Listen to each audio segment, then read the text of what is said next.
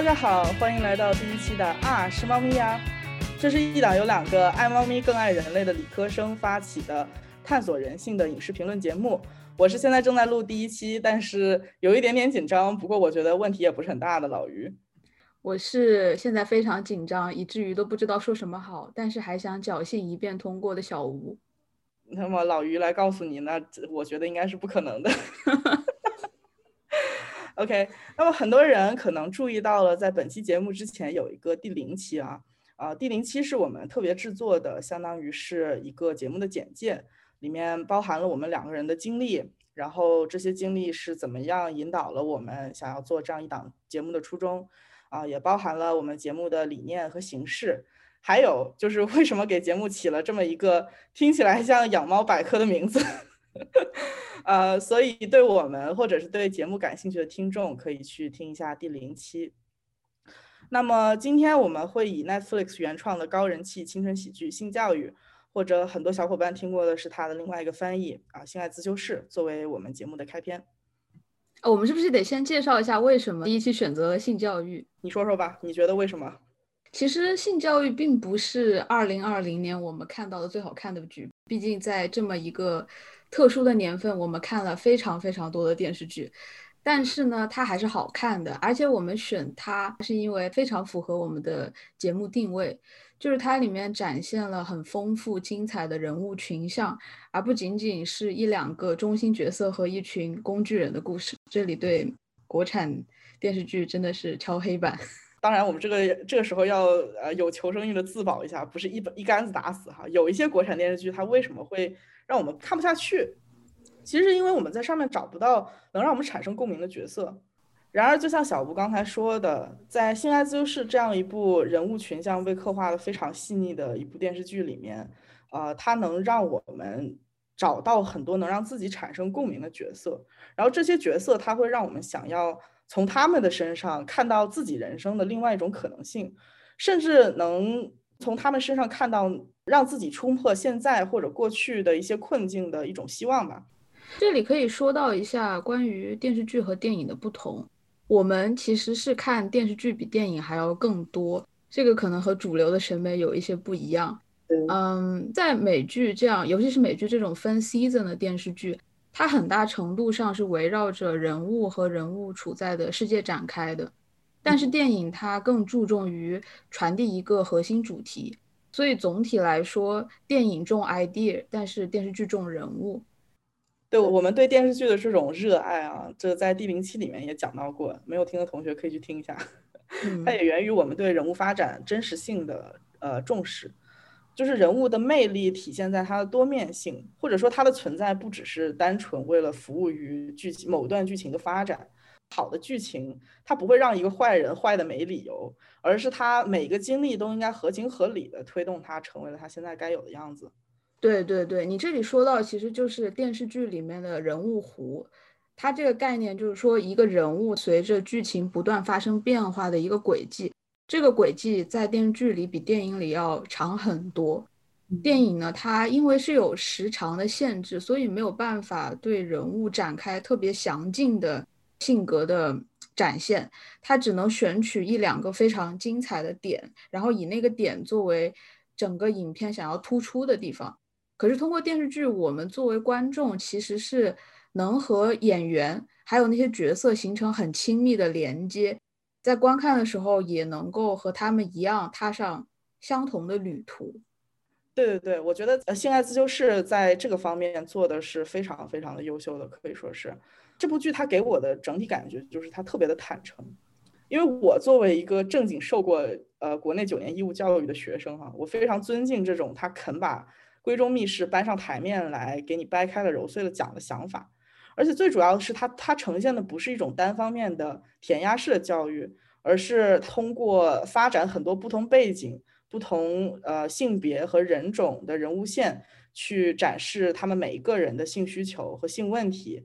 以及这些人他到底是为什么产生了这些问题？这个问题的根源在哪里？我感觉这样的一部剧，它照顾了很多不同背景的观众，它可以让很多人都很就是很广泛的一部分人都可以产生共鸣，他们都可以体会到那种呃沉浸式的性教育。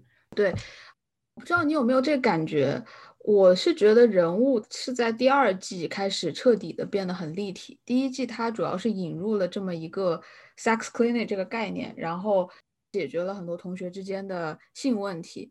但是到了第二季，我们对人物已经更加的了解了，他们的背景呀，他们的性格也在一层一层的慢慢的变得更清晰。这个时候，每一个人都有了他自己的矛盾，他自己的性问题。嗯，这样子展开来的话。我们基本上是可以对每一个人物都产生共情，这个也是我们非常期待即将到来第三季的原因。希望能够在第三季之前把这期节目做出来。OK，那么在开始深入讨论角色之前，我们先让现在非常紧张的小吴给我们介绍一下《性爱自由市》这部剧的剧情梗概是什么样子的。对，这部剧它发生在一个按照男主的好闺蜜说的，就是大家都在想着 sex。即将 have sex 或者正在 have sex 的一个，呃，非常态的春心萌动的高中校园。男主 Otis 的妈妈是一个经验丰富的性咨询师，但是男主本人是一个缺乏性经验、没有办法自慰，而且为此感到深深羞耻的默默无闻的高中生。然后呢，我们的女主是一个家境贫穷，但是非常聪明且有经济头脑的人。她偶然的发现了男主在性咨询上的天赋异禀，所以他们共同创办了校园里的性爱咨询诊所。然后 Otis 又利用从母亲那里学到的性知识，帮助同学们解答性生活上的疑惑。嗯，也在这部剧的发展中和同学们一起成长，克服他自己对性的羞耻和恐惧。OK，那我们非常感谢小吴刚才这段背稿。能不能不要这么直接，搞得好像你没有背过稿一样？没 有没有。那我们现在有请刚刚背完稿的小吴来聊一下他对这部剧的第一印象是什么样子的。第一印象啊，第一印象就觉得这个学校里面有一群神经病。对我们俩第一天看的时候，我真的是被这个诡异的校园所震惊，就是感觉里面的每一个人都极度的性饥渴。然后，嗯，当时当时是你提出要看这部剧的，所以你一定要 address 一下为什么选择这么一个以 sex 为主题的一部剧。我对这部剧的第一印象其实非常的直白，就是完了，欧美高中校园在国人面前的形象肯定更加洗不清了，对吧？因为感觉大家都觉得。哎呀，你们欧美人真开放，可以到处干那种事情啊！但实际上这种设定是非常夸张的。不过话说回来，呃，这个选题还是很抓我的，因为我自己本人是做临床心理学研究的嘛。然后目前我是在研究呃饮食失调，就是厌食症啊、暴食症这一类和吃饭这件最最简单的事情没有办法和平共处的病人。然后你看多了之后，就会发现，其实越是简单的，越是接近于动物本能的那种原始欲望啊。比如说吃啊、睡啊和性，他就越容易去暴露一个人的自我和他的价值观，以及他当下所处的或者是他曾经经历过的困境。因为人在内心很脆弱的时候，他总会想要去通过呃去寻找一个最简单、最直接的方式去解决他呃当下的这种不愉快的感觉。所以单从选题来看，这部剧它提供了一个很好的渠道，让我们去挖掘一个人物的核心。呃，老于非常有博士那味儿了。虽然说可能即将要放弃 PhD 的 pursuit，这个 还未可知，悬而未决。对这部剧，它当时很抓我的是，因为它围绕着性咨询师这个职业展开，而且是 Otis 他作为一个青少年去担任这么一个嗯很 professional，而且很需要很高学历的一个职位。呃，我后来去查了一下性咨询，其实它不仅仅是提供解决呃性问题的方法，它也会帮助客户处理和伴侣之间相处的时候的一系列沟通问题。然后我记得我之前看到一篇文章，就说到性方面合得来并不能保证婚姻的圆满，但是很多婚姻的痛点往往是因为性关系不和谐，就恰恰说明了性问题它只是一个表象。而往往这些表象后面，它是有更深层的原因。很多时候是因为这些人他们出现了心理创伤啊，或者是在和伴侣在亲密关系里的沟通方式不对。而且性也是人最隐私的那部分吧。呃，就如同男主他在剧里面有一句说的，我印象特别深刻。嗯，当时好像是有一个 case，是一个女生她没有办法接受她的男朋友在剧里看她的身体，所以她会用枕头蒙住她男朋友的眼睛。男主就说你在 have sex 的时候与与你的伴侣赤裸相对，其实是暴露你自己最脆弱的一面。所以我是在那个时候才了解到，一个人他在性行为里面其实能够透露很多人性的那一面。对，我觉得你说的没错。因为性它可以体现一个人最最脆弱的地方，所以人们反而去想要想要去呃隐藏它，他不会很善于去跟别人表达自己这方面的问题，所以说很很容易就导致呃人们对他不去理睬啊，然后可能会进一步的导致这个关系上的恶化。嗯，那么关于性呢，其实我们可以单拉出来一期做一整期，但是我们还是要回归到我们的主题，就是这部剧的人物上面。哦，在人物之前，其实我有一个发现，这部剧的一个发现。我其实看到前面前五集的时候，我都已经忘记了它是一个英剧的事实。嗯，对它这个故事背景，其实我觉得还挺值得聊的。反正我是找到了很多比较冲突的元素，就比如说编剧他把他的背景放在了一个英国的小镇，但是它里面实在是太多的美式元素了，比如说长牌的 locker 啊。还有 Jackson 他经常穿的那个带校徽的棒球夹克，嗯，还有就是在英国的高中，学生一般都是穿校服的，但里面的学生都穿的是便装，对，所以这些其实都是非常美式的东西在里面。对对对，这个里面最最不英国的元素就是哈，我不知道你有没有发现，它全程从第一季到第二季没有一集在下雨。很 神奇，不知道这个地方在哪里，你知道吧？哦，下过下过，第二季下过。他们去他们去 camping 的时候，但是那一次那一次是好不容易下了场雨，还打了雷，百年一遇的那种大雨的感觉。对对对对。除此之外，其实它的时间背景也特别模糊。它里面的人既在用智能手机，至少是 iPhone 四以上的吧，就是两千年以后的智能手机。但是他们的车都是特别老的款，比如说男主他妈妈的车，其实是一九七零年到一九九零年代的款型，所以说它里面有很多看似好像在现实生活中没有办法存在的东西共存了。我我的猜想是，他这样设定是想要刻意去营造一种故事的虚拟和荒诞感，嗯。故事可以很接近我们的生活，但是我们又没有办法去找到一个对应，这恰恰也是我觉得故事的动人之处吧。嗯，它的背景不一定是要一定真实，只要能够引导观众进入，而且呃逻辑自洽就可以。我觉得最直观的荒诞感还是他那种呃高中生过剩的性欲哈，以及就是来自同龄人的那种性压力。对，好像我没出去跟人上，我没有跟人上过床，说出去都要笑死人一样，你知道吧？难道不是这个样子吗？他们，你想想那会儿才十，那会儿我们还在算早恋呢，在国内。但是你是在美国上的高中，我是在美国上的高中，但是他还是很很奇怪，因为我们呃，我在美高的时候没有这种感觉，我们的约束还是挺严格的。对，可能是因为我是在教会学校读的吧，同学也有在谈恋爱。也有在呃发生性关系，但是不是说我能每天摆在台面上，或者甚至啊我在校园里面就搞起来了这种情况？哦，原来是不会有的呀，不会有的。对，我觉得剧情这么设定，它很大程度也是为了给主线人物的发展提供一个比较极端的，实际上它却合适不过的一个环境，让他们去发展，更加的凸显他的性作为他的大主题。《Sex Ed》它里面的人物可圈可点的实在是太多了，我们一期肯定是讲不完的。所以呢，我们把它分为了三期，分别是大男主 Otis 和他艰难的性生活，也就是今天这一期。后面呢，大家还可以期待一下青春伤痛文学男主角 Eric 和他的三角虐恋，还有 有着圣母心的酷拽坏女孩妹和他的坎坷情史。这起的真的有那个。标题党，标题 UC 那个味儿了，你知道吧？好，那我们先从大男主 Otis 开始吧。Otis 呢，他完全可以说是一个理论上的巨人，实操的矮子。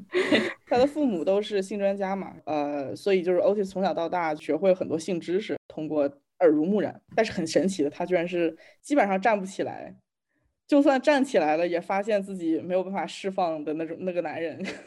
这个表达真的是非常的含蓄。对，他在剧中给我的总体感觉形象就是一个书呆子，学校里面的啊透明人。他好像是把自己说成是一个 corner boy，是不是？对对对，差不多。对，然后他对人和对事情都都很很认真。他的长相也是很弟弟脸，有点像那个蜘蛛侠的那个 Tom Holland 嘛。对，就是这个演员 Asa，他当时是面试了蜘蛛侠那个角色，但是他没有被选中，还一度因为这个事情特别特别的 upset，然后变成了我们最好的 Otis。反正最后弟弟还是发展的很好的，我记得很清楚，他去接受那个采访的时候提到了和这个角色 Otis 特别特别的像，当时就问他怎么像，他就说他们一样的尴尬，就在学校里面很不会来事儿的那种。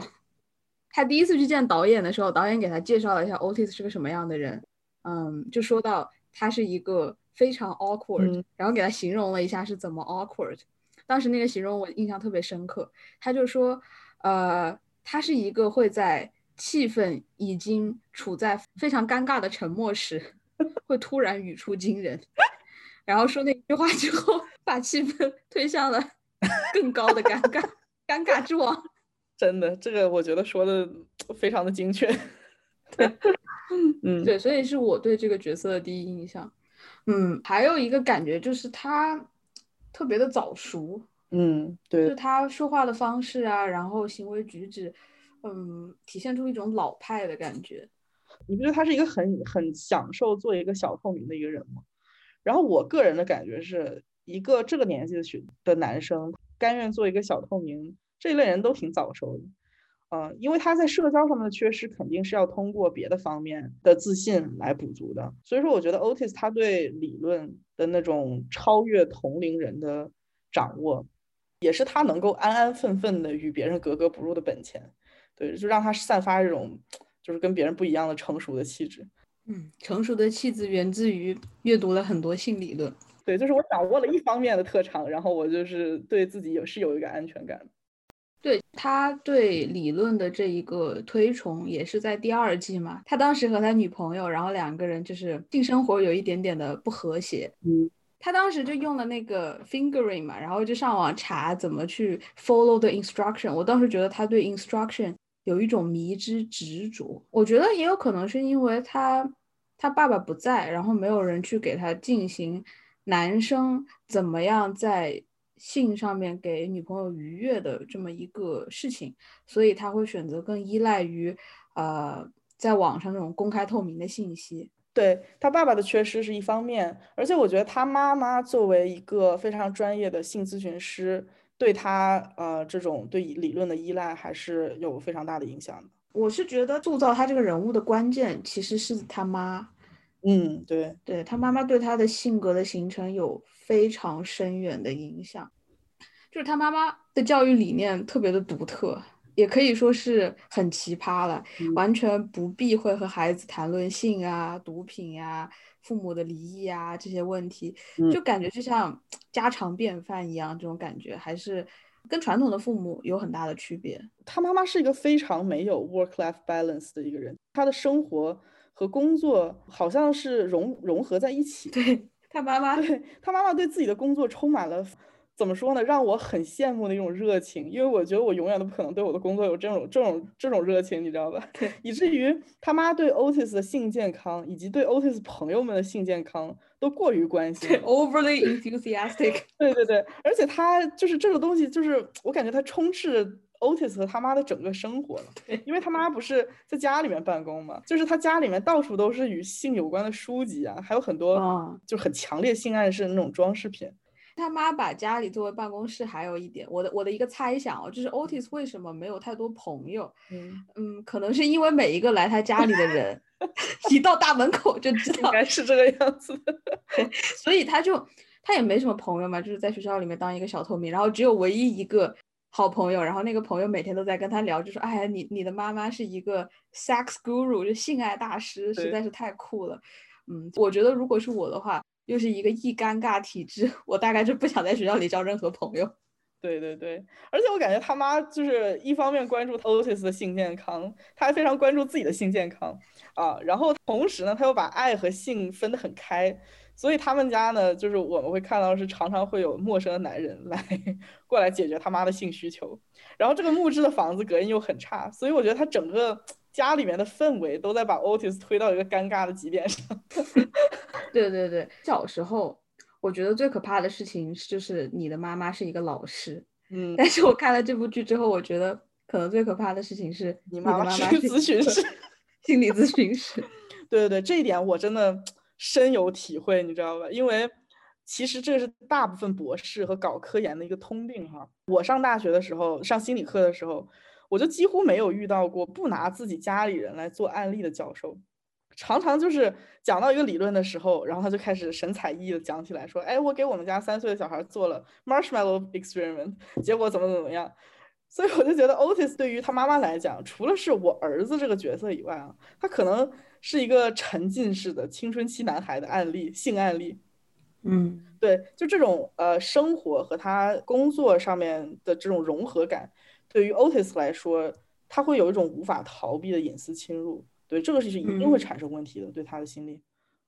对对对，他妈对他的生活过分的好奇，可能会触发 Otis 的防御机制。对，就是他明明知道他现在是有问题的，他在剧里面也跟他妈说，他说 Mom, I'm abnormal。他知道他自己其实是不正常的，但是他没有办法开口和他妈说他的问题，因为你想想，他一开口，他妈就。老咨询师的那种口 气了，坐下来聊一聊是什么形成的呀？啊，你现在心里在想什么呀？哎，我来给你诊断一下，你是怎么样形成这种？就是我觉得咨询师在和人交流的时候，他也有时候是太过借助于理论啊，然后一直想要通过那些理论去窥探你的内心，然后有时候你感觉自己的敏感点被触碰到了，会非常的就愤怒吧那种感觉。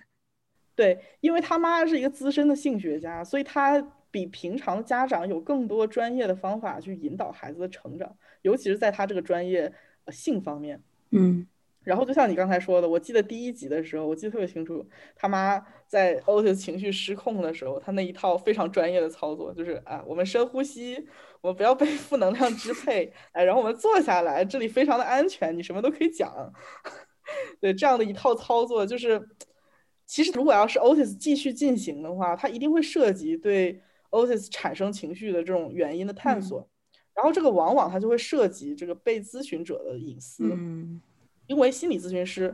他一定要看到的是，呃，一定要看到并且去解决的是一个人最核心的问题。所以说，其实他这个地方也透露出男主没有办法和他妈妈交心的那种感觉，他始终是有一种不信任感在里面的。除了不信任感，我觉得还有另外一种理解。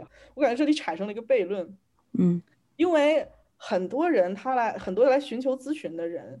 肯说出自己的心路历程，因为是因为他知道我们医患之间是有一个 confidentiality 的，也就是有保密协议的，就是他不想对他不想让自己认识的人知道他们做过某些某些事情。而对于 Otis 来说，这就是一个悖论，因为他要去面，他要去对他的咨询师袒露自己所有问题，但是他不想让他妈知道，但是他妈又是他的咨询师，所以这个事情就不可能成。啊，其实我有点好奇，作为心理咨询师，他一般对他的病人都是抱有什么样的态度？就是他当然可以说啊，现在你是安全的，什么都可以说，就是想让对方去 relax 下来吧。但是他会有那种呃同情啊，或者是自己真情实感的理解了病人的痛苦，还是说站在一个比较公正、比较 objective 的一个立场上去看这个问题？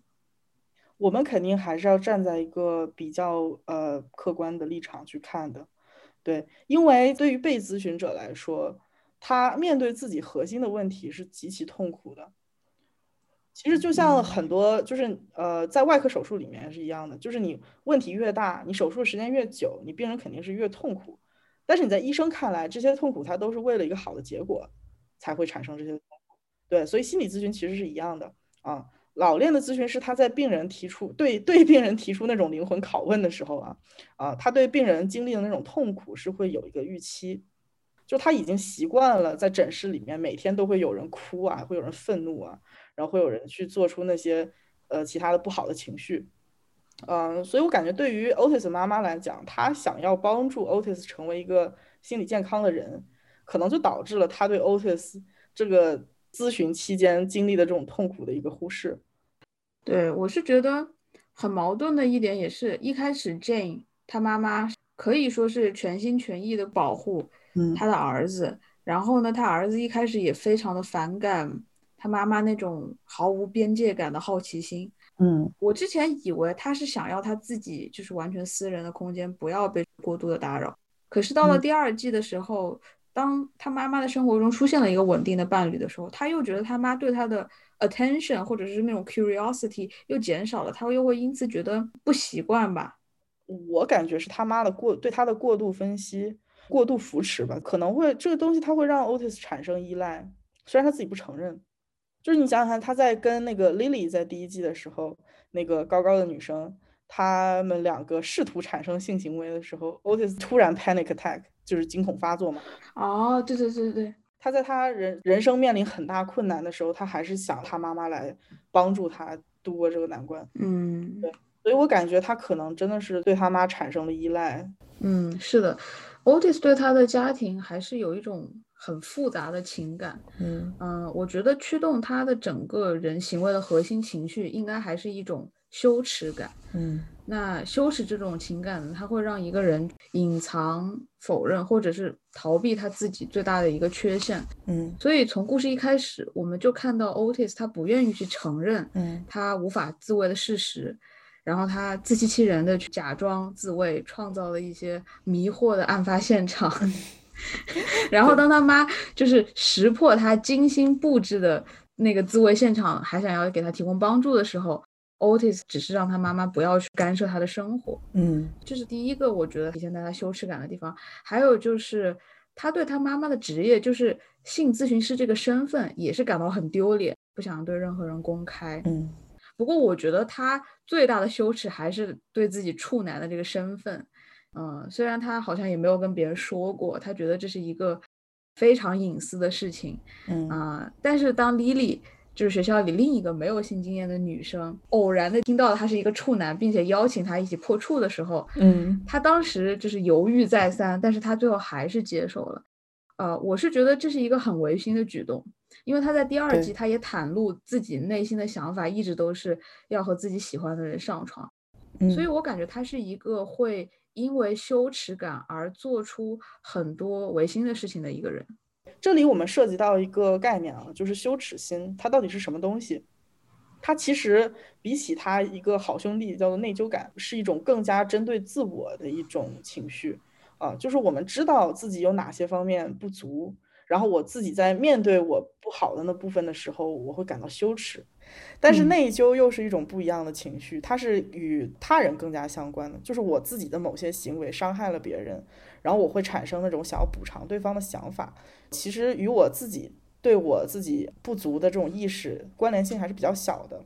嗯，所以说，如果我对一件事情，对我自己某些方面有羞耻心的话，如果有哪个不识相的人指出了我这一点，就说，哎，你这个地方有问题，怎么样的时候。呃，我这种羞耻心会被激发出来，然后那种愤怒的情绪会被激发出来，也就是人们常常说的那种所谓无能狂怒啊。嗯，就是我知道，就是道理我都懂，但是我不需要你来管我。嗯，对，羞耻心它是源于一种对自己的自我的否定。嗯，就是当一件事情一个坏事情发生的时候，人们往往有两种反应，第一就是比较公正的承认，嗯，它这就是一件不好的事情，它发生了。然后我怎么去找到补救的方法？嗯，这是一种观念，其实也是相当于是一种比较健康的观念。那这个时候你会感觉到很内疚，你要去补偿。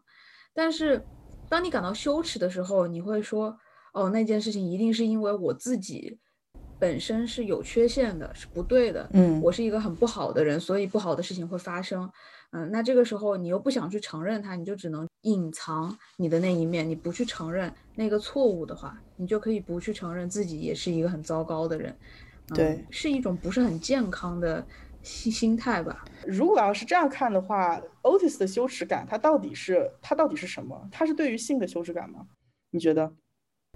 嗯，你这个倒是让我觉得，在第一季里，我们看到 Otis 最大的成长，可能就是。他勇于的去承认他在性上面的 inefficiency，嗯，但是他的这个矛盾并没有完全得到解决。我们看到他第二季有了更深的矛盾的引入，所以说性它是一个可以说是一个表象。嗯嗯，至于他对性到底是不是羞耻，我觉得更多的像是一种恐惧。对我刚才其实就想说，他可能对性不是有一种羞耻感，因为我觉得真正的羞耻感，我是不会跟别人讲的，包括我最好的朋友，包括我的妈妈，我是这种事情我是讲不出口的。嗯嗯，所以说我觉得他，我也同意你的想法，就是他对性可能更大一方面是恐惧，然而他恐惧的根源还是可以追溯到他的家庭历史嘛，他爸在他面前跟他的是女助理是不是？是客户。哦，对他客户发生性关系，然后他妈妈也因为他爸的出轨，啊，把他赶出了家门。从此以后，他就变成了一个没爸的孩子。他妈其实教育他的时候，在给 Otis 讲说性是什么东西的时候，有跟他提到说，性是一个，呃，可以给你带来快乐，也同时可以带来灾难的一个东西。对，所以我觉得在 Otis 心里面，可能他从小对性的恐惧来源于他觉得性不是个好东西。其实我对他这种恐惧有另一种解释，就是。当你知道你这个问题存在，但是你对自己又有很高的期待的时候，你就会很担心做不好。你越担心你做不好，你就越容易做不好。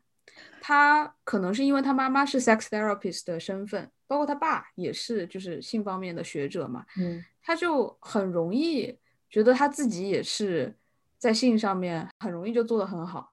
但是真正到他身上的时候，他发现他空有一身理论，是个行动小白。这个其实就像我们在准备策划这期节目，但是，呃，实际上开始录的时候，这个感觉是非常不一样的。就是，就是我们在策划的时候可以谈天说地啊，我想要这种节目效果，我想要那种节目效果，结果录完了之后发现，哎，我的问题居然是我不会说话。不要把这个说出来，太丢人了，给给给主播留点面子。出这一期节目很辛苦的，要从练说话开始。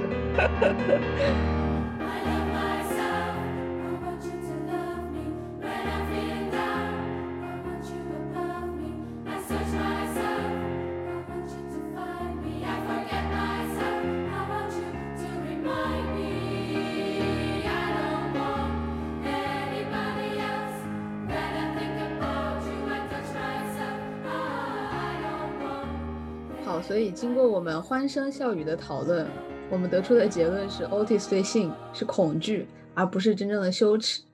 我甚至会觉得，Otis 把他自己的性问题当做是隐藏更深处问题的挡箭牌，就像我们很多人一样啊。呃，当别人问起你为什么这么不高兴，我可能会用一个比较浅层的问题去搪塞他，来隐藏我最深处的问题。那 Otis 真正的羞耻心到底是与什么东西相关呢？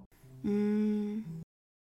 我觉得他真正的问题，可能真的得到了真实的面对亲密关系的时候才会显现出来。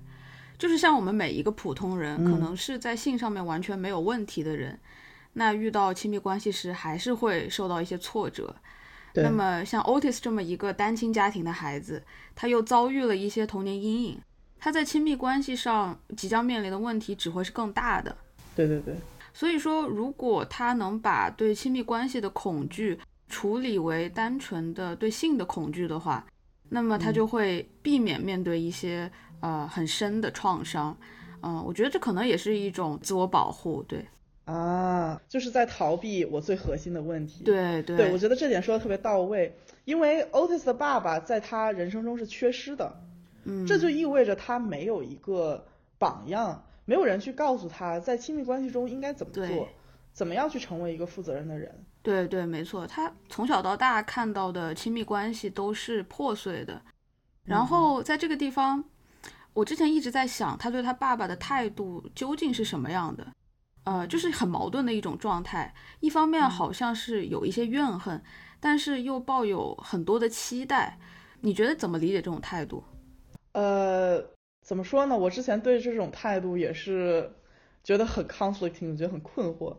但是我仔细想了一下，我觉得他对外是在保护他爸爸的形象，嗯，但是对内他其实非常厌恶他爸爸这样不负责任的男人。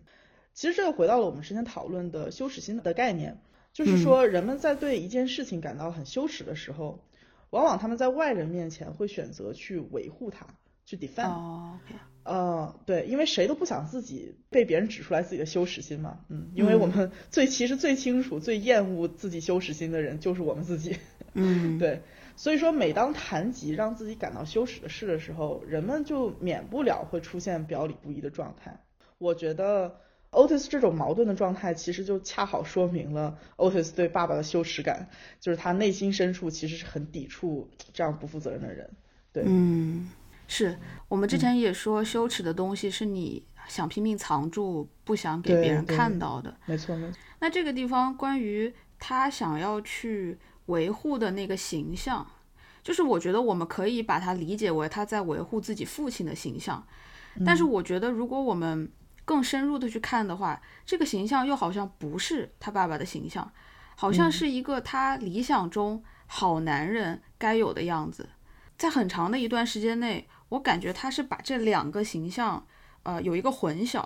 他始终在期待他爸爸是一个好的榜样。那这个也体现在第二季的最后，Otis 找到他爸爸，和他说：“因为你长时间在我人生的缺席，所以我不知道要成为什么样的男人。”也就是他潜在是把他爸爸当成了一个他想成为什么样男人的榜样。没错，就是对他爸有所期待，觉得他有可能是自己理想中的好男人。嗯，但是因为某些外界的因素，他做错了事情，不小心抛弃妻弃子。对，就是有这么一种有点不切实际的善意对他爸爸。他甚至会把家庭的破碎主观的归因到他妈妈身上。对，因为我记得他在第二季跟他爸爸聊天的时候，他提到了一句，说 I thought it was mom's fault。就是他，我他说，我觉得是我以为是妈妈的原因才导致我们现在变成这样的。对，嗯，对，所以他对爸爸的这种维护还是挺强烈的。他可能一方面是把他爸爸的形象当做了他以后要成为的样子，所以他在不断的去美化这个父亲的形象。嗯，他心里是很迷茫的，所以很希望有这么一个人作为他的引导。然后他的心底也是非常非常希望他爸爸就是那个很合适的能够引导他的人，这个在青春期的男孩子身上也是比较常见的。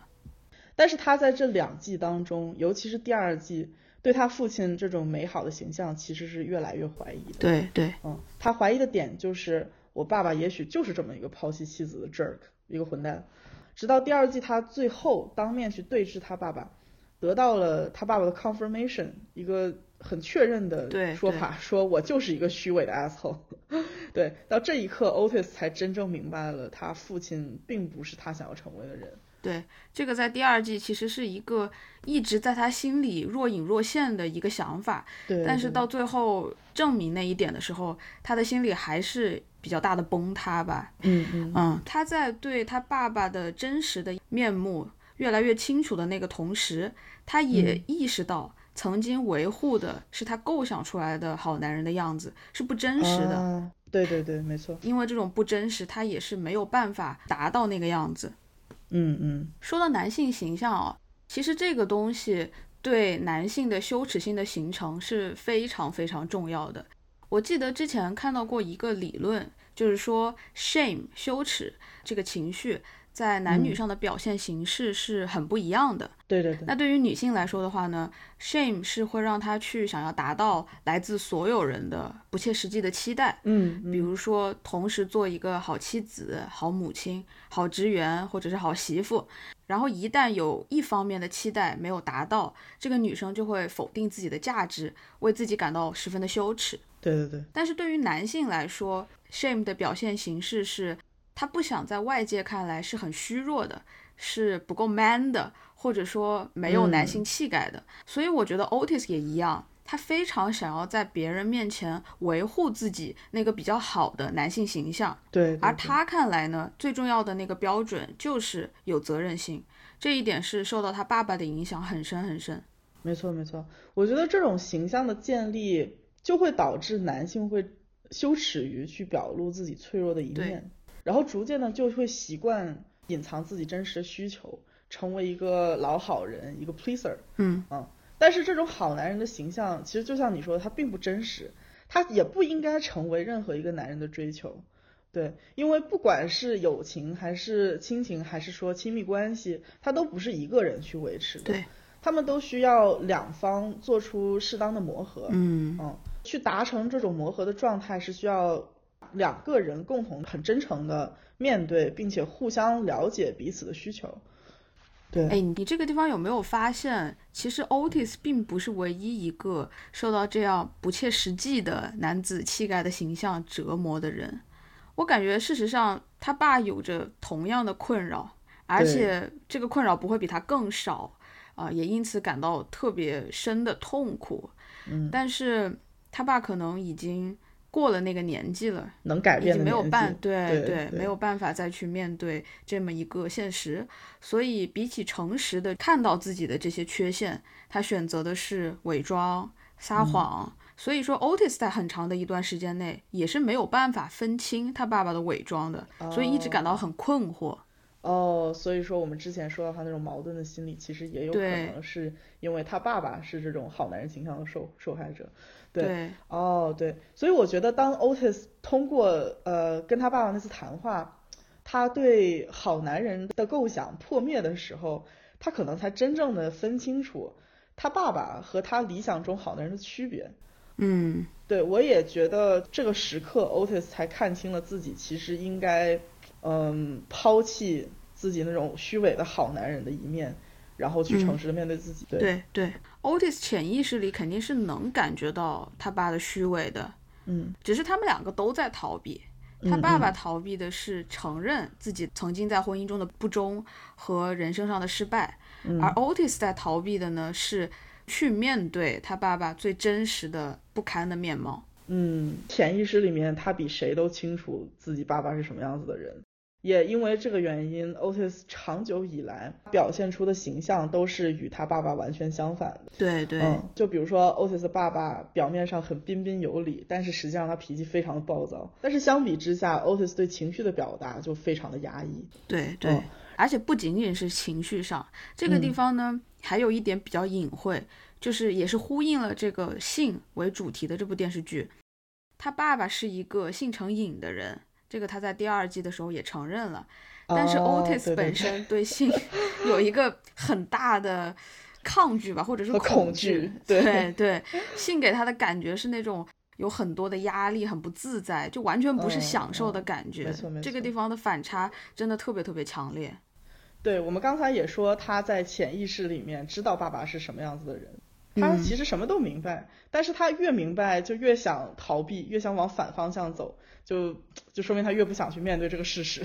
所以说，Otis 和他爸爸在形象上的反差，已经间接的说明了他其实，在不自觉中通过行动已经做出了判断，嗯，就是他爸爸不是他人生的榜样，他想要成为不一样的人。嗯，也就是你刚刚说到的，他那次和他爸爸摊牌了之后，他对自己想要成为什么样子的人有了更加清晰的认知，这个是他两季里面比较大的成长。没错没错，所以在第二季结局的时候看到 Otis 的成长，我还是挺感动的。有一说一，对 对，我感觉 Otis 最后终于能够很真诚的在全校人面前承认他对，嗯，他妈妈性咨询师这个职业感到非常骄傲，然嗯后也终于可以很真诚的去面对自己对 Maeve 的爱和，嗯，和那种冲动吧。crush。对，但是我们不得不承认哈，虽然说 Otis 的爸爸是一个很虚伪的 asshole，但是他确实把自己当成了一个非常优秀的教科书反例，及时的展现给 Otis，并且就是阻止了 Otis 成为像他一样虚伪的人。我突然之间发现，我们并没有给 Otis 爸爸一个姓名，他不配拥有姓名吗？Otis 妈妈也没有姓名啊。对，说一下 OK，Otis 妈妈叫做 Jane。Otis 爸爸叫做 Remy。那 Remy 呢？他虽然说在这个剧里面出场的时间不是特别的多哈，但是他这个形象在我心里印象是非常深刻的。我觉得也挺值得讨论的。对，就是我们之前也说，Otis 对他爸爸的态度是矛盾的。其实我们每个人对自己父母的态度都是比较矛盾的，嗯而我们观众呢，在看到 Otis 他爸爸的时候，也是觉得很矛盾，因为这个人他是又可恨 又可悲。但是到了最后，最后，我其实对他的感觉更多的是同情。哦，我跟你感觉差不多。我对 Remy 感到嗯同情，主要是因为他对自己那种呃虚伪又悲惨的大半辈子，其实看得比谁都清楚。但是更可悲的是，他已经没有时间和精力去对此做出改变了。他跟 Otis 是不一样的，他已经已经是中年人了。所以也正是因为这种无力感，他才会去对 Otis 千叮咛万嘱咐，告诉他你千万不要成为我这样的人，你要做一个诚实的孩子。嗯，对。对于青少年来说，他们还有去改变自己的可能性。嗯，虽然他们两个是特别特别像的人，我是这么觉得。不过我们一直把 Rami 的人生说的就是 又悲惨又 又虚伪又可悲啊，就很讽刺，因为。Rami 他在世俗意义上，呃，其实是非常成功的，没错。对，毕竟人家是 international bestseller 呢，你这一年卖几百万本书，能挣很多钱的。那个就是钱上面是很充沛的，但是内心是非常空虚的。嗯，对对，我对他最同情的一场 scene，就是他爸爸有一次去看 Jane，就是妈妈，然后那也是他的前妻嘛。看到了之后呢，当时 Otis 妈妈有了一个新男友，叫 Jacob，也是我们整个剧里面最佳男友，对，全剧最好的男人之一。那 Jacob 呢，他就是一个水管工嘛，既没有社会地位，然后穿的也是破破烂烂的。不过他给别人的一个外在的形象是很正派、很 decent 的，不会因为自己水管工的身份，嗯，感到羞耻。那这一点呢，是和 Remy 这个人形成了比较强的对比。就是 Remy 跟他坐在一起的时候，看着是穿着西装啊，人模人样的，但是内心就是虚弱的不得了，一点自信都没有。对，怎么说呢？呃，内心虚弱的人只能依赖于外在的成就和形象去维持他们那种少的可怜的自尊。嗯。但是 Jacob 这种一看就内心非常强大的男人，不管他做什么。自信和自尊都非常的耀眼，很很 attractive。对，是是是，反正我觉得那个时候 Rami 心里的感觉是非常自卑的，酸的不行啊。对对对，而且后面也有一幕嘛，就是 Rami 他在分享他的新书的那天，他那本书的名字实在是太讽刺了，叫什么来着？呃，男子气概正在陷入危机中吗？Is masculinity in crisis？是吧？对吧？他这个名字就是。更多的好像是对他自己已经逝去的男子气概一个一个挽歌的感觉。没错没错，对，它里面有一段摘抄下来给大家朗读一下哈。小小吴捧读开始了。哎呀，我觉得应该让老于来，老于来，于主播，你来读一下这一段。我来读一下啊。来，现代男人对自己固有的男性气概缺乏自豪感，我们如何重拾这种自豪感？我相信这是可以从掌控我们自己开始。如果连自己的情绪都掌控不了，又如何开展一段感情？答案是否定的。我我一直在憋笑，我也一直在憋笑。对，这里面的每一句话，当时他念的时候，我就感觉是他对他自己无能的控诉啊，因为写的就压根就不是他人生中那种成功的经验，而是他赤裸裸的失败的教训。这大概就叫做久病成医吧。就你不觉得很好玩吗？一个混蛋，然后要写一本书，教人们怎么不做一个混蛋。说实话啊，你觉得什么样的人才会这么了解混蛋的心路历程和治疗方法？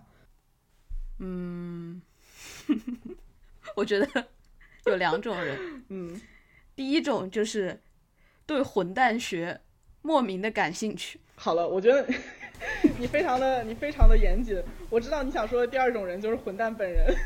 对，只说一种就显得我们不够专业，你知道吗？因为不能排除这个世界上就是有一部分的人，他们对为什么这个人这么混蛋有着莫名的 passion，你你也不知道啊。就是你知道那种很小众的研究研究员，他们对某一个非常不知名的 topic 有一种强烈的好奇心。真的太严谨了，太严谨了。但是我觉得我们这里要更严谨一点，嗯，就是。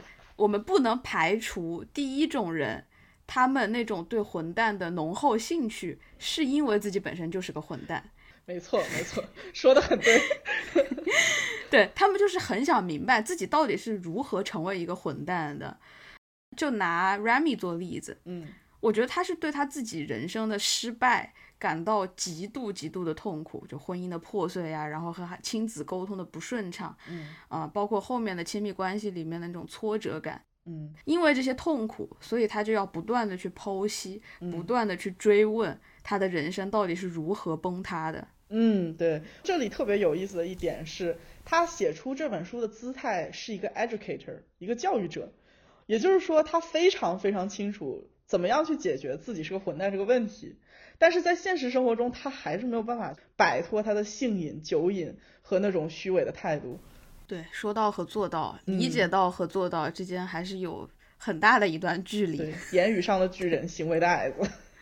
对对，嗯这个地方我觉得挺感人的吧，就是一个卑鄙到了极点的人，他写出来的东西是相当正面的。嗯，对，Remy 把他自己的一生都奉献给了这本著作，他这本他这本成功学的书，在我看来就是他自我厌恶的巅峰。你就让我想到，当 Otis 问他如何才能做一个呃不像你这样的 asshole 的时候，哦，我记得，他的回答有两点，第一个就是保持真诚。对，这个就是大家看起来比较正常的，而且是很 make sense 的。但是第二点，我觉得嗯非常值得讨论。他第二点说的是 Don't read this fucking book。对我当时笑了好久。对，嗯，那你怎么去理解他说的这句话？为什么他不想让 Otis 读？呃，刚开始我们看的时候，觉得他可能是一个喜剧效果了，就是说这么说比较有意思嘛。最表层的一个感觉就是，哦，像这种成功学的书里面全部都是 bullshit。嗯嗯但是我们不是这么没有深度的节目，对吧？对我们要仔细的去想一下他为什么要说这句话。对对嗯，我，觉得这本书里面可能也不不完全都是 bullshit，就是它不一定有多糟。如果真的是有那么糟糕的话，也不会是这个 international bestseller，对吧？嗯哼，对对，它还是有它可取之处。但是更深层的原因呢，它可能是 Remy 就不想让他的儿子把他真实的一面看得太清楚了。哦，可以说，他在这本书里面是充满了对他自己无比透彻的，从一个学者的角度来看的很透彻的自我分析。他不敢给他儿子看这个行为，其实还是在在虚伪。嗯，怕他儿子把他看得太透彻，再次感到受伤。其实怎么嗯说呢？唉，也是这个混蛋对儿子的最后一点爱吧，哦，对，挺唏嘘的。嗯我觉得还有一点是，可能他希望 Otis 永远都不需要拿起这本书。嗯，因为一个阳光诚实、一个对自己的 muscularity 有足够安全感的人，其实是不需要这本书的。是是是，这就是嗯我们有时候在讽刺那些机场成功学读物嘛。嗯，真正迷信这些东西的人，他们往往是在生活中过得不太如意的。嗯嗯，不过虽然出发点不同啊，但是我跟你还是有一样的感觉，也是从 Remy 这句话里面体会到他，嗯，对 Otis 浓浓的父爱。混蛋的猫咪出现了，是吗？嗯，对，对对对，是嗯看着他挺不容易的。一个、嗯一个混蛋最后给人的形象并不是恨，而是可怜同情。嗯对对，这不就是我们说的猫咪吗？对吧？嗯，对，嗯，不过 Remy 所提到的诚实，确实是 Otis 人生中的一大困境。是是，我还记得欧拉在第二季的比较偏后的地方对 Otis 有一个灵魂拷问，他说：“你总是想要做一个好人，嗯但当你想要在所有人面前都做好人的时候，你反而一点都不 nice，你就是把事情都 messed up 了。你说到灵魂拷问，我又想到呃，Otis 的妈妈对他的灵魂拷问，也不是拷问吧，就是对他的灵魂 comment 评价，嗯嗯嗯，就是说，我觉得你撒谎的样子跟你爸真是像极了。是是，可以说如果 Otis 不改变的话，他就是会变成他爸的那个样子。嗯，没错没错。嗯对所有人好，对所有人不假思索的好，不会拒绝别人。首先，也就是对自己内心的不诚实，而你一直压抑自己，等到了你到中年的时候，很有可能就会变成一个像他爸爸那样的 jerk。实际上，在我看来，他对他人也没有很诚实。嗯与其说 Otis 真心喜欢帮助别人，不如说他很努力的在维持自己老好人的形象。嗯嗯。说到老好人哦，我当时在为这个节目做 research 的时候，找到了一个很有趣的毛病，叫嗯 nice guy syndrome。把它简称为 NGS。这个病呢和 Otis 不对，不是病，叫什么综合症？综合症。症候群。对这个症候群呢，和 Otis 还是有一点点吻合的。它一般发生在不是很有魅力的人身上啊，或者说是那些不是很好看，然后也没什么自信的人身上啊。他们就需要去不断的迎合对方，做老好人，以此博得别人的喜爱。这里好像存在一个误区啊，就是迎合他人并不是博得他人喜爱的必要条件。没错，就是一个人他越努力的维持自己的好人形象，反而会让他显得很没有魅力。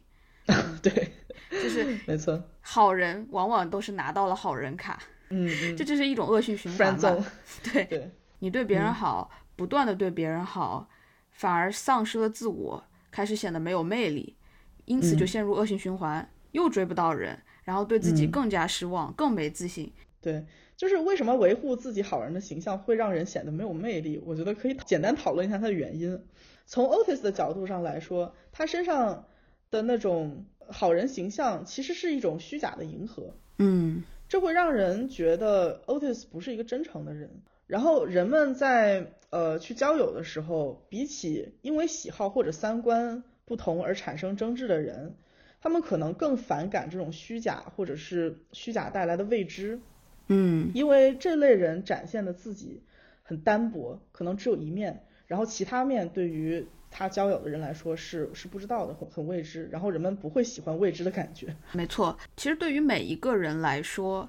魅力都是源自于自己内心的自信，对自己需求的坦诚，把自己呃没有保留的，或者说是不加隐藏的展现出来。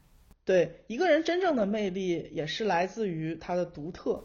嗯，每个人生下来都是自带系统偏好设置的，但是如果过分的去迎合他人的需求，嗯，却同时对自己的偏好和个性视而不见的话。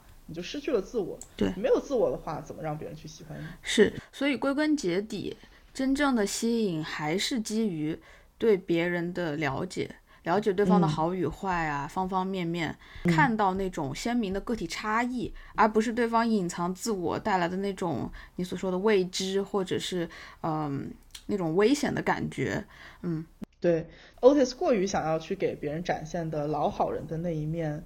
呃，会使他隐藏很多自我需求，而这些被隐藏起来的需求，在将来，我觉得会成为很大的隐患。是是，其实第一季我们看到 Otis 这个形象的时候是非常单薄的，但是随着他的成长，我们可以看到他逐渐的打开自己的方方面面，很多方面也许是他自己一开始都不知道的，比如说他一开始他以为。就喜欢当一个 corner boy，一个不爱说话、不爱交际的人。但是后来他发现，他也喜欢自己展现出闪光的一面，啊，嗯。然后后面我们也看到了他那种卑鄙的、伤心的、迷茫的非常不同的形象。我觉得这也是大概为什么我第一季的时候对 Otis 没有特别强烈的感觉，就是我觉得他，呃，在我看来是不完整的。他更像是一个天才，像 Sherlock Holmes 那样的，或者一个超级英雄，啊，就是。很很一般很简单的好人形象，但是从第二季开始，Otis 的人格才开始丰富，他开始去思考自己想要成为什么样子的人，嗯，然后也在期间好几次释放了自己不是那么善良体贴的一面，嗯，但是正是这种情绪上的释放，才会让别人产生想要去了解 Otis 的好奇心，才会因此让他的需求和欲望得到该有的尊重。其实这个地方。编剧是用了一些很传统的好莱坞的编剧理论，那就是一个动人的形象其实是由两部分组成的，一方面是他在某个领域极致的天才，嗯，另一方面就是这个天才拥有的很明显的缺陷。对对，没错。我们在看这个人物的时候，他的缺陷是随着他的欲望的释放，慢慢的呃显现出来的。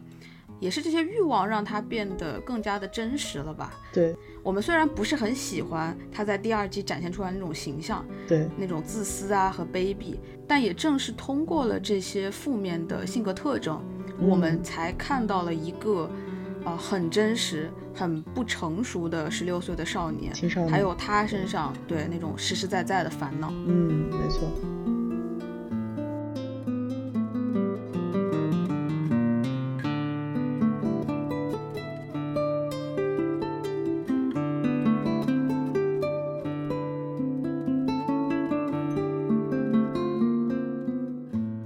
前面我们聊到了 Otis 的家庭对他性格的塑造，那么我们现在可以聊一聊 Otis 和他同龄人的人际关系对他产生的一些影响。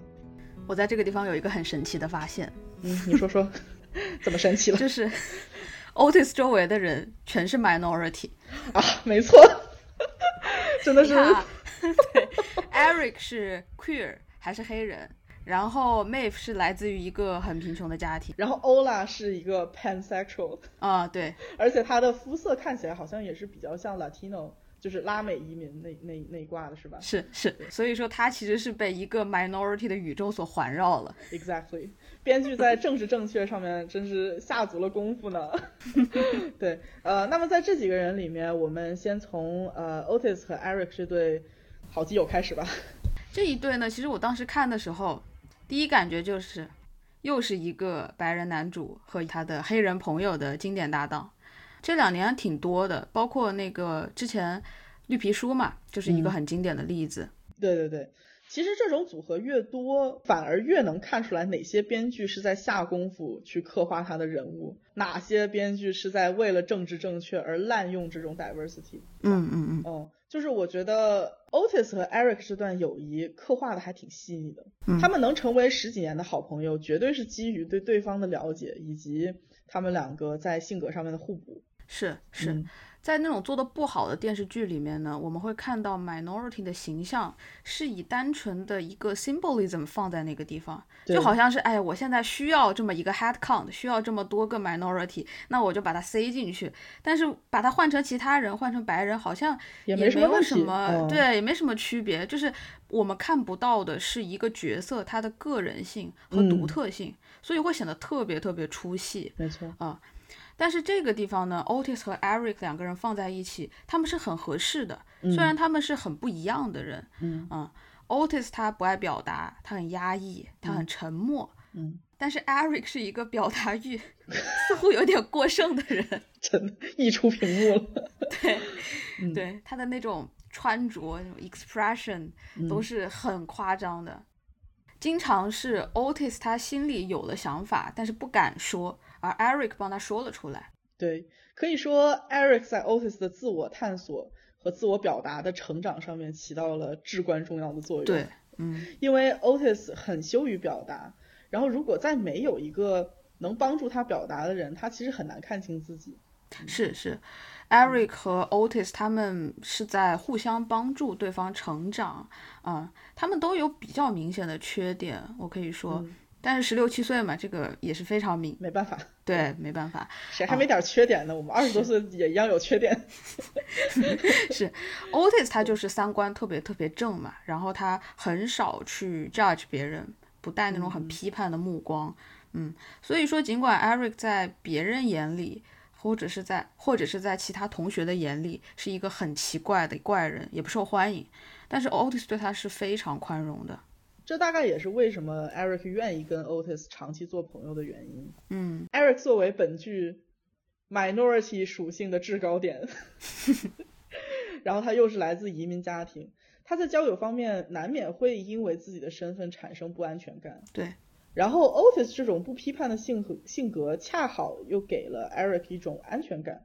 或者说是被接纳的感觉，是是，他们之间的需求是双方面的啊。一方面，Otis 看到了 Eric 因为 minority 的身份而面临的那种重重困境，社会的不友好，但同时呢，他还是很鼓励呃 Eric 做自己。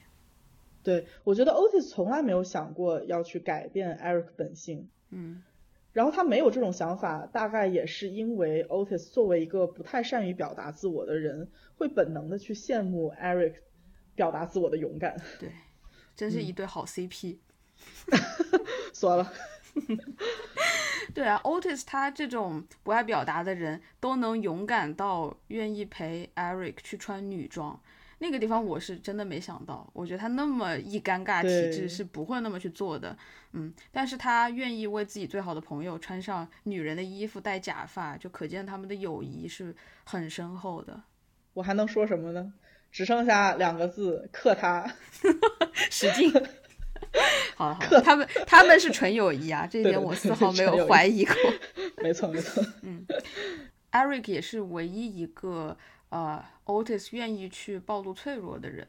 嗯嗯，Otis 最不愿意说的，感到最羞耻的就是他那个性上面的障碍嘛，性问题，对，亲妈都不敢告诉，学校里面也是藏着掖着，但是 Eric 是唯一一个知道的，至少一开始是。Eric 这方面其实也是一样的，他虽然在众人面前把自己塑造成一个性经验非常丰富的人，嗯一个为自己的 gay identity 感到十分骄傲的人，但是 Eric 在真正去面对社会对他的不友好的时候，这种时候也是非常脆弱、很害怕的。对，但是这种脆弱只有 Otis 看到了。总的来说，他们都很鼓励对方突破个人性格或者是身份带来的不自信吧。对对，比如说 Eric 很热衷于带 Otis 去各种 party，嗯，鼓励他去跟 May 表达他的爱意啊，以及等等等等，拖着 Otis 去社交的行为。哎呀，我们这种深度社恐，你是想要这个朋友还是不想要这个朋友呢？哎，我跟你说，嘴上都说着不想要，那谁心里还不是想要一个这样的朋友？对，就是我觉得这种孜孜不倦带着社恐去社交的人，其实是蛮难得的。对，其实 Otis 他对，其实 Otis 自己本人也是那种嘴上说着嫌弃，但是还是很开心的跟他一起换衣服。是，我觉得啊，其实是这个样子。每一个社恐说着不喜欢 party，其实就是没人带他去呗。对啊，如果如果他们身边有对 Eric 这么一个朋友的话，这个世界上可能会少很多社恐。没错，Eric 真小天使。是，不过 Otis 他除了鼓励 Eric 做自己以外，还是可以看到他对 Eric 存在一种过度保护的行为。嗯嗯，对，尤其是在当他得知 Eric 后来和 Adam 交往嘛，但是 Adam 是在很长的一段时间在学校霸凌过 Eric，所以说 Otis 当时的第一反应是很担忧，嗯嗯。然后他给出了一个很快的诊断，他说 Eric 有 self-hating，就是自我厌恶的倾向，所以才会和一个曾经霸凌过他的人交往。啊、他当时的表现就是你必须要停止和他交往，否则的话，你是会让自己这种自我厌恶的情绪越来越加深。这一点 Otis 跟妈妈还挺像的，大概率应该是被 Jane 潜移默化的影响了。嗯，虽然他本人最受不了的就是他妈的 overprotection。是是是，他在他妈的这种、像在骂人一样。Otis 在 Jane 的这种过度保护的生活下太久了，他已嗯经嗯把它当成一种常态了。对，所以说，当有那种未知的风险降临的时候，本能的反应还是抗拒的。嗯，我觉得如果我们完整的去看 Otis，可能会觉得用 micro manipulation 来形容它比 overprotection 要准确一些。嗯嗯，哎，micro manipulation 的中文是啥来着？微微微操。我小吴游戏打多了啊，对不起。微微操控，微操控。对，反正就是这个意思嘛，大家体会一下。OK，啊，那我不开玩笑了啊。我之所以说他喜欢这种微操控，其实是因为他对自己的方方面面都极具掌控感，包括人际关系。呃，一些超出 Otis 掌控范围内的人事物会让他感到非常焦虑。就比如说很明显的他对 Maeve 的那种 crush。嗯，对，是嗯是，他这个人物一开始的那种形象就是很守时，什么事情嗯都要按照 schedule 来。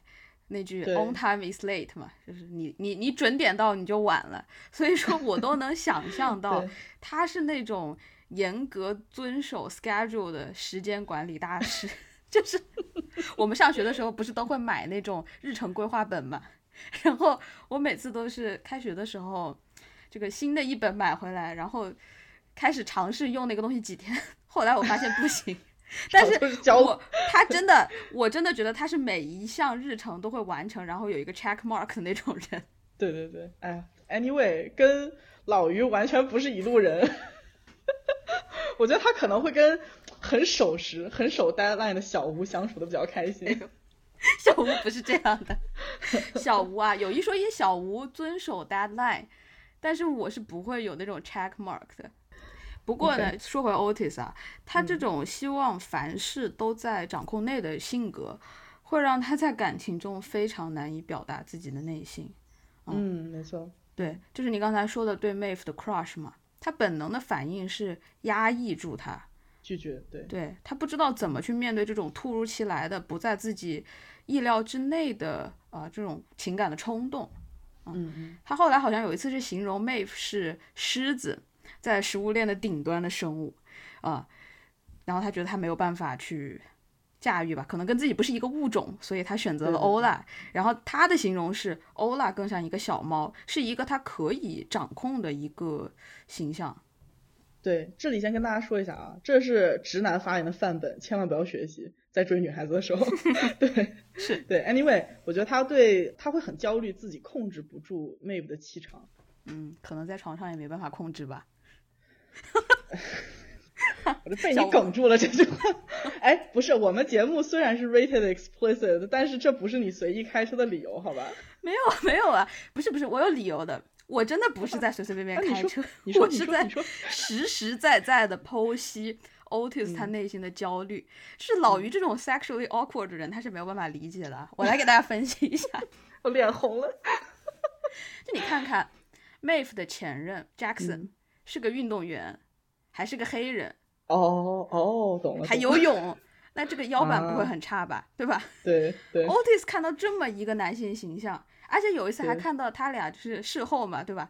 他难道不会本能的对自己这种虚弱的啊、男子气概 感到自卑吗？哇，那是肯定的，那肯定是。班上的女同学形容 Otis 是一个呃 tall、weak，还有什么 thin。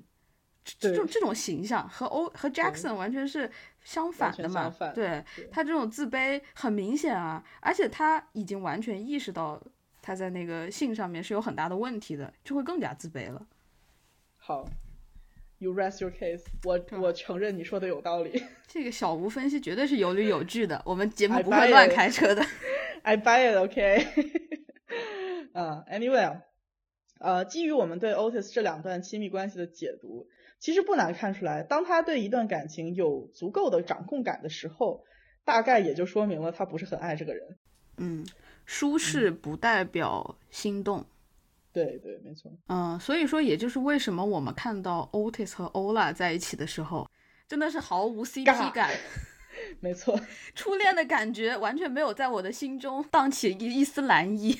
真的，哎，这真的是 Otis 的初恋哎，我的妈是呀！是，对，嗯嗯，这两个人的感情就是在走程序，你知道吗？嗯，嗯像像 Otis 的 schedule 一样，有条不紊的一样一样进行啊，什么 kiss 一下打个勾，hug 一下个打个勾哎啊，对，就是完成一下就打个勾，这样很按照计划来，挺没意思的，就是对我把他们两个叫做相亲式爱情，就是很准确。先见过家长啊，觉得嗯彼此都不错，然后正好大家都是空窗期，那么我们就注定在一起了，对吧？嗯，嗯，是是，讲道理哦，他们两个人，我是觉得更像朋友。不过欧拉好像自己也是这么说的吧？他说 “We should be friends, right?” Like 他们、他们快分手的那个时候，就不是那种很亲密的爱人的样子。嗯，这个让我想到我很久之前看过一个非常火爆的日剧啊，嗯，大家应该也都看过，叫做《Legal High》，里面有一句对婚后爱情非常精辟的形容，叫做“长期卖春合同”。解释一下啊，就是说，呃，两个人之间除了可以随时随地合法的发生性行为之外，没有任何爱情的火花。嗯，对，在我看来，Otis 和 Ola 就是这种婚后爱情。嗯但是他们两个人除了互相不来电以外，还是很好的 couple 嘛，吧？对对对就是对彼此都很包容，也愿意敞开了去沟通。嗯，理论上来讲，他们应该是可以成为很好的亲密关系的范本，就是教科书式的亲密关系。是是这个样子啊。如果他们两个是在三十岁的时候遇见对方，那么他们会是亲密关系的范本。嗯，可惜了，十六七岁还是一个应该去追求冲动、浪漫的年纪。对对对，我的理解是，爱情是保持一种心动的浪漫的感觉，但是友情是一起解决实际的问题。嗯，他们两个人之间最大最大的问题，在我看来就是没有相爱的火花。这个能解决吗？看似应该是没有办法解决的。我们看到结果也是不好的，因为这个它的解决方法没有办法带来一个好的结局。对对对，两季看下来，我发现 Otis 和 Ola 对这个不来电这个事情有着很不一样的处理方式。嗯嗯，Otis 更注重的是关系的维持和责任，但是 Ola 却是。呃，我遇见了我的真爱，那我就果断断舍离，我就去追求我的心动女孩了。心动女孩，哎，对，我们可爱的 Lily。嗯，而且 Otis 他是明明知道自己有喜欢的人了，还要选择和欧拉在一起，因为我们刚刚讨论过的这种掌控感嘛。嗯嗯。而且后来 Maeve 在给他表白了之后，他选择的依然是继续压抑情感。那一幕其实他自己内心是有很多想要说的话，我甚至觉得他要上去就 kiss 了，但是他没有，他只是说我已经忘了我爱过这件事情。多么负责的男人，对他要维持他的那种形象嘛，嗯，但是就是因为他太在乎维持那种责任感的形象，所以他忽略了他自己内心的感受，也忽略了欧拉的感受。这个地方和欧拉形成了很鲜明的对比。欧拉他是，尽管他在一段关系中，但是他遇见了更心动的人，他的行为是像你说的断舍离啊，所以说欧拉在追求爱情中表现出的勇敢和尊重自己内心的想法，和 Otis 是两个方向。我会觉得欧拉的处理方式其实是对双方都好的。嗯，怎么说呢？你有了更喜欢的人，然后你还要拖着现任，我觉得这是在消耗两个人的时间和感情。哎，这话微呀。你还记得《奇葩说》有一季，好像是什么？呃，你喜欢的人有了更喜欢的人，该不该分手嘛？就是当时我记得挺多的是不能分手，然后也给了挺多的原因吧。对，对不起，如果有人想怼我的话，不好意思，我是一个没有太大责任感的人。我的妈呀！别别怼，你说什么就是你对，好吧？没有没有，回到欧拉这个上面啊，就是。从他这个人的性格出发的话，他是绝对爱情至上主义的人。嗯嗯嗯。他说出他对 Otis 的不来电和，呃，勇敢的去追求另一个人，其实也是给他们，他和 Otis 还有另一个女孩，他们三个人，嗯，都有一个面对自己内心的机会。而且有一说一，从观众的角度来说，我真的磕不动他们的 CP，所以我 很想让他们早点摊牌。他们他们相处的每一分钟都让我非常的尴尬，然后这个尴尬的高潮是他们那一次第一次尝试啊这个床上运动的时候，哎呦我真的我不能接受，当时 v e 那一通短信进来，我就是 such a relief，你知道吗？我我这么一个信仰浪漫主义的人是没有办法忍受他们那种合同式合同式关系，那个就是我刚才说的。长期卖春合同，对对对对啊！我这种尴尬癌患者的观感跟你也是一样的，就是看不惯是吧？对，看不惯。嗯嗯，我们这里可以讨论一下，为为什么为什么我们会有这种感觉？很主要的一个原因，他们不需要对方。嗯，我觉得在一段亲密关系中，彼此之间的需求非常的重要，这个也是 Otis 和 Ola 之间缺少的东西。就是说，你会不会觉得他们两个人都是一段关系中照顾另外一方面的人？嗯，但是自己的需求却不那么明显。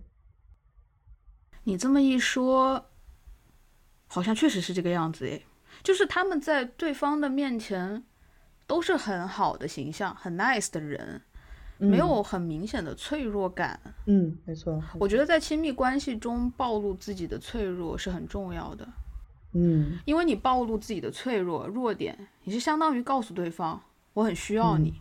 而如果对方接住了你的这个 request，并且同样的他也暴露了自己的脆弱，那么双方都在一个很需要彼此的状态，在这样的状态中才会形成比较深的那种 bonding 连接。对，这是一个彼此了解的过程。嗯，然后我同时还觉得一个人的需求对于另外一个人来说是一种价值的肯定。嗯嗯，这个也是为什么我们常常会听说情侣之间一方会装作去需要对方。真的有这种事情呀？真的有这种事情。比如说，哎，女生说，哎，我瓶盖拧不开了，你给我拧一下。但实际上谁瓶盖拧不开呢？对吧？就是看起来它是一个很荒唐的行为啊。但是呃，需求确实会让对方觉得自己在另外一个人的生命中是有价值的。嗯，然后这个东西它是可以提高两个人之间的亲密度。嗯，那这个点其实也就解释了为什么 Otis 和 Maeve 之间的感情线很抓人嘛，对吧？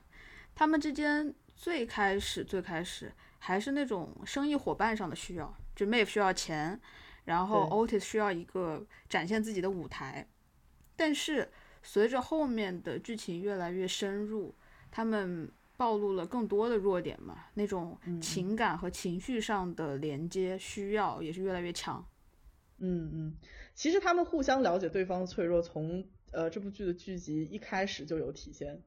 嗯，我记得在第一集里面，Otis 因为他妈妈的那个性爱科普小小视频被同学公开在校园里面播放。哎呀，你就说在电视上面公开撸茄子呗。对，公开撸茄子就是这个意思。对不起。对，然后他 非常羞耻的冲出了教室，躲进了厕所。嗯，然后 Maeve 就是在他身边安慰他。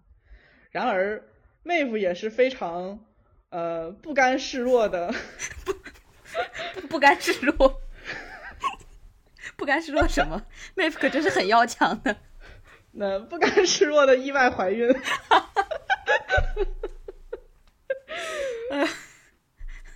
老于的用词，小无一惊。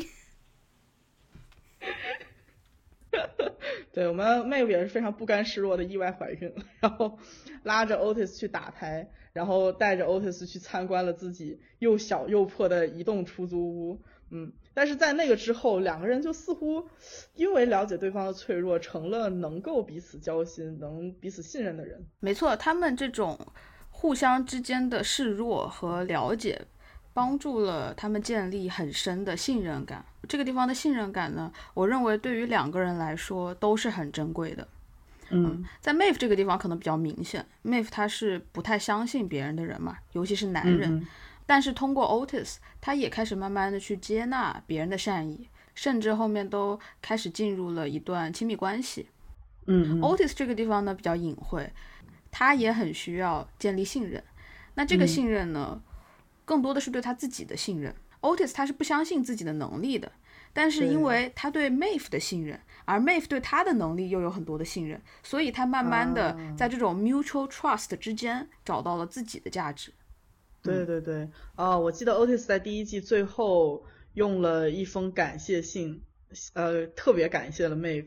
他在里面说到的好像是，呃，如果没有你，我可能永远都在角落。我甚至，嗯，从来没有意识过自己不再想当这个 corner boy。Maeve 也是一开始发掘出 Otis 另一面的那个人，啊，也是推动着他去诚实的面对自己内心的那个人。如果 Maeve 没有推 Otis 一把，让他开这个性爱诊所的话，那 Otis 就不会有机会了解他自己对性啊、对父母啊、对亲密关系的真实感受。嗯，对。Maeve 和 Otis 这对 CP，群众的呼声非常的高涨，嗯，普遍普遍反应抓心挠肝儿，因为两季了，两个人还没有在一起。我跟你说，录这个节目之前我其实很期待的，但是录到现在我已经有点倦了。就是美剧，美剧惯用套路，永远是让男主人公在一个 season 的最后一集出现各种各样的误会，反正就是没在一起。但是这个地方认真探讨一下哦，他们的感情能不能成？我从一开始到现在都还是抱有一个比较怀疑的态度。他们之间确实展现出了很深的信赖，然后也有共同爱好，我更理解为是一种精神伴侣。就是在那么一个小小的校园，两个看似很孤独的灵魂相遇了之后，会不会把彼此之间很亲密的友谊误认为是爱情呢？嗯，虽然我这么说可能要被 CP 粉追着打啊，但是我觉得高中毕竟还是一个小环境，Otis 和 Maeve 的亲密感可能来自于他们都与同龄人格格不入啊，两个被边缘化的聪明人彼此惺惺相惜。但是我不觉得这可以被说成是爱情，嗯，就是如果说真的把这两种感情混淆，很可能会没有办法长久。对，我后来有一次看 Maeve 的采访，当然大家也是很关心他和 Otis 的结局了，嗯嗯，然后当时他的扮演者也是说，嗯，他们会不会成为一个好的 couple 呢？他自己也是一个很怀疑的态度。除此之外，我觉得还有一层考虑，那就是一个人会舍得把最懂你的那个人作为生活伴侣吗？嗯，尤其是在青春期那种懵懂的年龄，其实一个人还不太懂得如何去爱一个人，他是很容易把很好的关系给摧毁的。对，还有一点就是真实的生活琐碎，有的时候可以摧毁一段很完美的精神关系。是，嗯，所以我觉得还是要根据人物以后的发展来判断一下他们两个到底合不合适，能不能长久。是。如果《Sex Education》拍十季的话，可能我们能给出一个更好的回答。从他们上了大学到进入社会，迈入婚 姻，我看不动了。我现在听见《Sex Education》，我的脑子嗡嗡响。OK，那么关于 Maeve 和 Otis 的感情线，我们还会在 Maeve 的那一期，也就是我们节目的第三期，更加深入的讨论。好，请大家期待一下。那么以上就是我们今天节目的全部内容，非常感谢大家的收听。呃，下一集我们将会讨论 Otis 的好基友 Eric，以及围绕着 Eric 的三角虐恋。对，欢迎大家继续收听啊。那么我们下期再见，拜拜，拜拜。